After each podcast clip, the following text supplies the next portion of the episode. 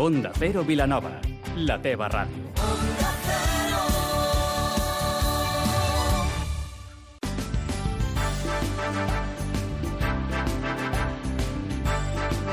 Más de uno Vilanova amb Bernau Vila.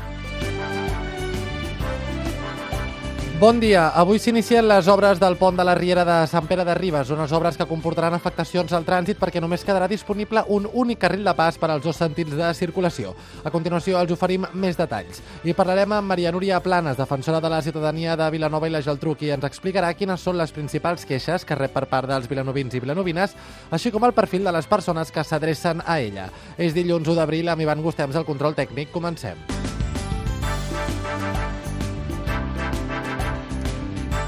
Comencen les obres d'ampliació del pont de la Riera a Sant Pere de Ribes, unes obres que consistiran en construir una passarel·la o plataforma elevada per eixamplar el pont fins a 5 metres més per facilitar la mobilitat i connectivitat dels vianants i ciclistes des de Ribes a Puigmoltó i a la inversa.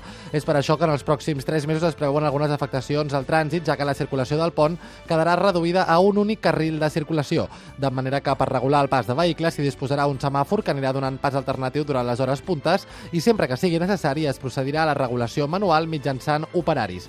Aquest projecte per millorar i ampliar la vorera del pont corre a càrrec de la Diputació de Barcelona i està cofinançat per l'Ajuntament de Sant Pere de Ribes.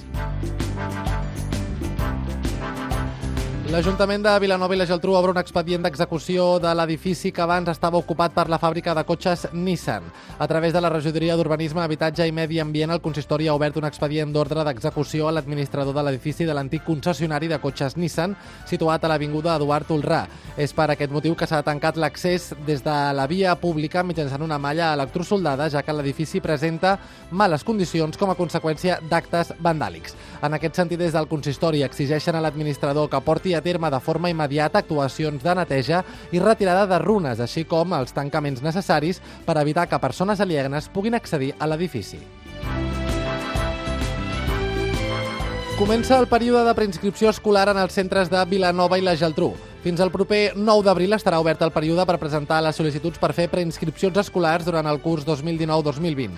Unes sol·licituds que es podran tramitar al centre educatiu demanat en primera instància o bé a l'Oficina Municipal de l'Escolarització. Pel que fa a les novetats del proper curs escolar, es suprimeixen els criteris complementaris per malaltia crònica i exalumnes des de P3 fins a quart d'ESO i també s'elimina l'avaluació extraordinària de setembre per l'alumnat de quart d'ESO. I els acabem explicant que Vilanova i la Geltrú serà un dels 11 municipis catalans en acollir defensors i defensores dels drets humans. Sota el projecte Ciutats Defensores dels Drets Humans, sis activistes procedents del Sàhara Occidental, El Salvador, Colòmbia, Camerún i Itàlia visitaran la capital del Garraf per conscienciar la ciutadania sobre la importància de defensar els drets humans.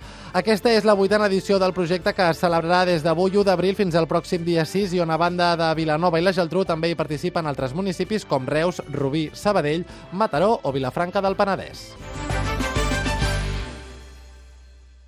I com cada dia a aquesta hora ha arribat el moment de fer una entrevista, avui saludem a l'altre costat del telèfon a Maria Núria Plana, defensora de la ciutadania de Vilanova i la Geltrú, amb qui parlarem sobre les preocupacions, sobre els temes que més preocupen els uh, vilanovins i vilanovines i també ens explicarà una mica quina és la seva funció. Núria, què tal? Molt bon dia.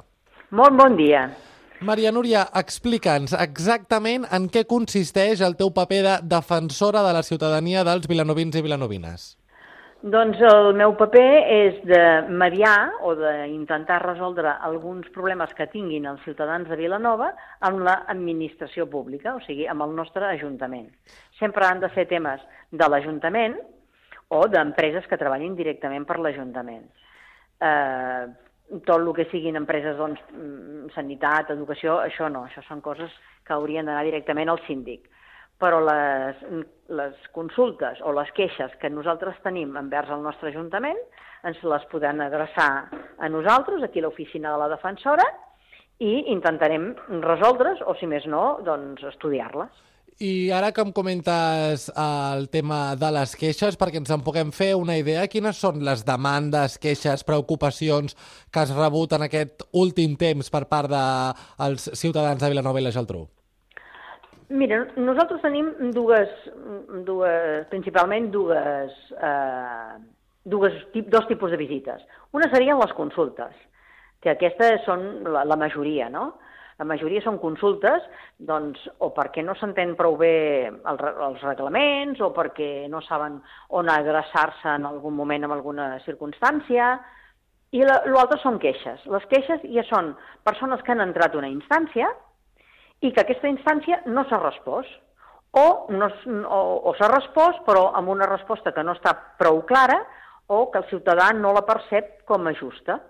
Eh? Aleshores, aquí és quan nosaltres intervenim i escoltem una banda i l'altra i intentem que l'Ajuntament respongui i clarifiqui la resposta, que sigui entenedora pel, pel ciutadà i que la dongui mm, ràpida, cosa que moltes vegades ens costa, perquè les principals queixes que tenim mm, doncs venen donades per la manca de rapidesa amb l'hora de contestar, perquè l'Ajuntament ha de respondre en 30 dies.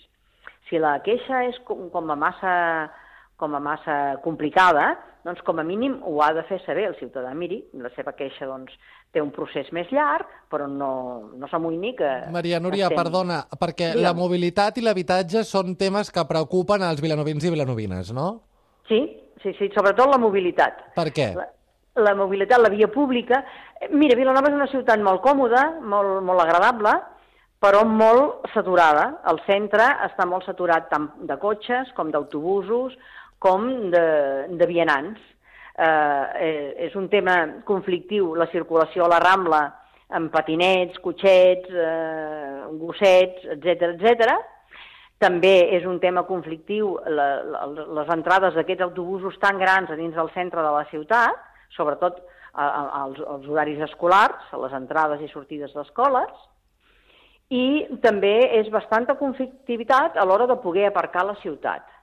Tot això són temes que, doncs, que preocupen a, a, al ciutadà.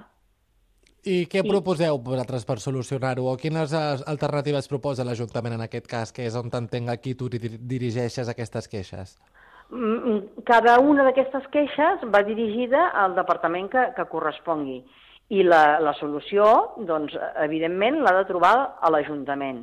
Nosaltres podem recomanar, però qui ha d'executar és l'Ajuntament. És l'Ajuntament qui ha de trobar solucions per crear carrils de mobilitat segura pels nanos, per les persones grans i mm, una mm, major fluidesa del trànsit. I el perfil Això... dels demandants, de les persones que s'adrecen a tu per expressar-te una mica uh, les seves inquietuds, quin seria? Hi ha de tot tipus. Mm, des de gent jove fins a gent més gran. No, no hi ha un perfil únic de, de, de, de queixa, no? La, la immensa majoria són la gent que va de, de mitjana edat, no? de 36 a 65 anys, perquè són les persones més actives, les persones que tenen més problemes i les que es queixen més, evidentment. Maria Núria Plana, defensora de la ciutadania de Vilanova i la Geltrú, moltíssimes gràcies per atendre la nostra trucada i que vagi molt bé el dia. Molt bé, moltes gràcies.